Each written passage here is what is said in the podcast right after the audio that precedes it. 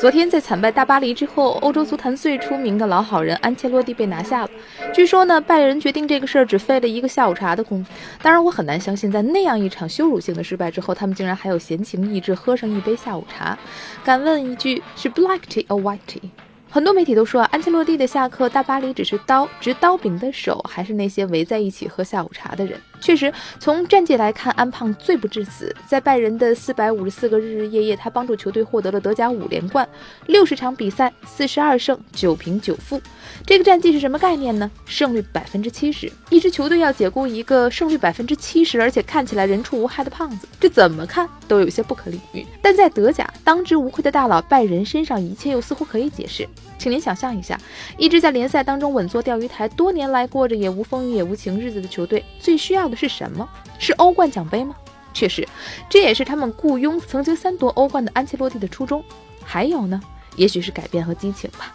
让我们再考虑一下，安切洛蒂又是一个什么样的教练呢？他最擅长的就是用润物细无声的技巧，把所有大牌球星炸着的毛都捋得顺顺的，但也很难给球队带来什么脱胎换骨的变化。更何况，安切洛蒂的前任还是偏执自我的瓜迪奥拉。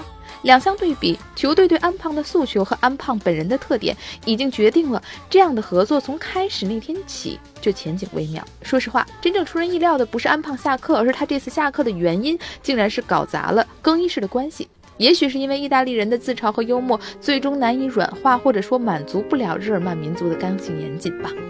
安吉洛蒂在自己的自传里写道。足球这项运动有时候就像是你和你朋友一起吃午餐，你明明已经吃的很多了，却仍然意犹未尽。厨师的手艺如何，你的同伴是谁，都会让这顿饭变得与众不同。作为一个胖子和一个世界名帅，他把自己身上的两个标签扯下来缝在一起，形容的出奇精准。当然，如果我们把它套在安切洛蒂自己过去一年多以来的工作经历上，也是合适的。拜仁慕尼黑就是一支冠军吃的过多的俱乐部。球迷对于胜利永远意犹未尽，在长长的研习后，努力做菜的安胖并不合他们的胃口。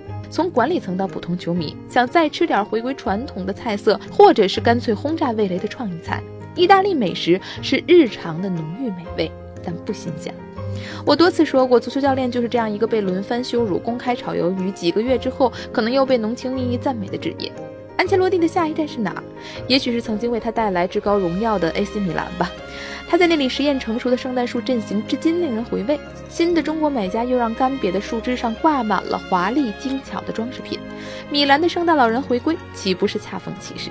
当然，他的下家也可能是某支中超球队，恒大吗？Maybe，毕竟现在是联赛初期，欧洲顶级球会换教练还不是窗口。但可以肯定的是，安切洛蒂仍然是市面上顶级稀缺的豪门主帅备选。哪个饿极了的人不想马上吸溜一口呢？